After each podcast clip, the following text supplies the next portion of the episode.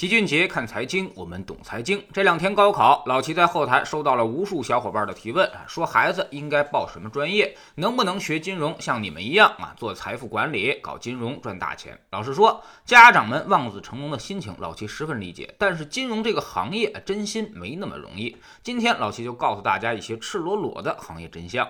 首先呢，这是一个典型的知识密集型行业，甚至是学历密集型行业。可能您家的孩子学习是不错，在学校里也算是出类拔萃的。但是如果想要成为基金经理，那么光是出类拔萃可能是远远不够的。现在八千多只基金掌管二十多万亿的财富，其中呢，学历可查的一千多位基金经理管理的总规模占据了一半以上，达到了十二万亿的基金资产。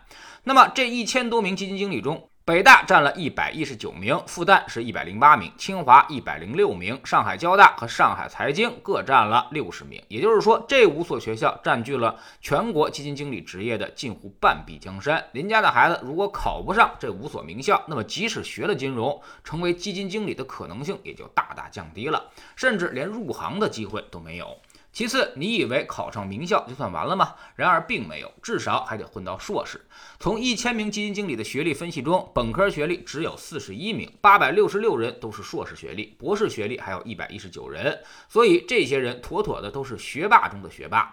第三呢，那些非常厉害的基金经理，往往还不是学金融的，比如什么易方达张坤，他是清华大学生物医学硕士，而刘延春呢是北大管理学硕士，董承飞是上海交大数学系硕士，中欧葛兰。本科是清华大学学物理的，然后到美国西北大学读的是生物医学工程博士。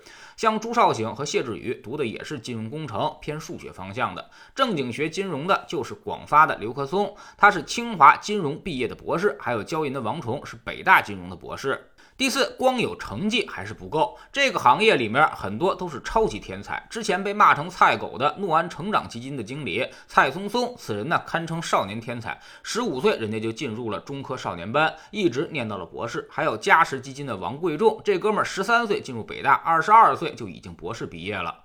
所以综合来看，如果您家的孩子不是有高考状元的潜质，也没打算上清北、复旦、上海交大、上海财经，那么最好就不要学金融，因为这条路实在是太难走了。在知识星球秦杰的粉丝群里面，老七就经常分享自己的经历，告诉大家，绝大多数985院校的金融系毕业生都只能进入银行系统，先从柜员干起，至少得干上个两到三年的时间。然后还要背上各种拉存款、拉客户的任务。有的人呢，进入了券商，也只能成为一个基层的投资顾问。其实呢，就跟销售没有什么区别。这跟自己当年的理想是落差巨大。原来想的是掌握百亿资金，在资本市场可以呼风唤雨，但现实往往是你不得不去天天忽悠别人开户，忽悠别人交易。为了自己的佣金提成，只能把开户的利益置之不顾。有时候夜深人静了。良心也会痛，但迫于生计也是无可奈何。你会发现，名校毕业的金融系学生在拉客户这条道路上反而没有一点优势，自己学的那些知识反而不如别人一些能说会道的同事。而且这种状态可能要一直持续下去，几年甚至是十几年，完全看不到改变的机会，甚至让人绝望。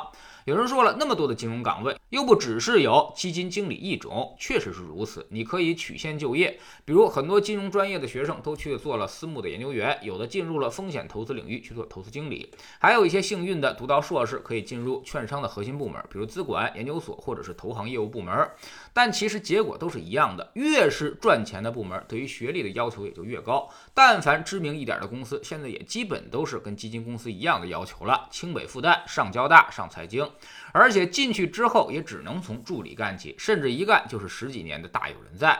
而且最悲剧的是，金融系的毕业生反而不如一些学别的专业的同事混得开。比如学医药生物的，人家可以成为行业研究员；学工程的可以去研究制造业；学金融的，在金融企业里面反而是最最基础的学科，个性反而最不突出。就好比你学英语专业的去美国找工作一样，你发现自己的专业就是人家的基础技能，而且还没有人家接地气，所以职业生涯会非常的艰难。熟悉老齐的小伙伴都知道，我们从来都不只是泼冷水，总会给你一些解决方案。那么老齐有什么建议呢？其实，在知识星球秦爵的粉丝群里面也不止一次提到过了。首先，如果你是顶级学霸，确实具备清北、复旦硕士以上的能力，可以一试，而且最好读到博士，胜算会更大一些。其次，如果你是其他的985、211院校学金融。你要做好去银行和券商从最基层的部门干起的心理准备。其实呢，不如去学一些什么编程和人工智能这些东西，进入互联网大厂，然后晋升的速度会很快。第三呢，就是想搞金融，不一定非得学金融，通过其他的赛道切入金融行业，其实也许会更加省心省力。现在一些金融机构已经开始社招某些行业的从业人员。来成为研究员或者是投资经理，比如老齐就认识很多之前教英语、做教育创业的，然后人家成了某著名私募的教育行业的投资总监。当然，也有老齐这样的，先在媒体圈混，然后带着媒体的资源和粉丝资源进入金融行业的，直接成为高管的。当你有资源、有业绩之后，学历就没那么重要了。否则，想拼学历冲上金融行业的金字塔顶端，这简直是太困难了。在知识星球清洁的粉丝群里面，我们每个交易日都有投资的课程。昨天呢，我们分析了一下宏观状况，越来越多的信号表明，今年中期之后周期就要见顶回落，那么可能会带动资本市场。出现一系列的变化和反应，像昨天的白酒暴跌就是其中之一。医药、新能源、军工这些行业也出现了重大的变盘信号。我们总说投资没风险，没文化才有风险。在这里，我们不但会给你鱼，还会教你捕鱼的技巧。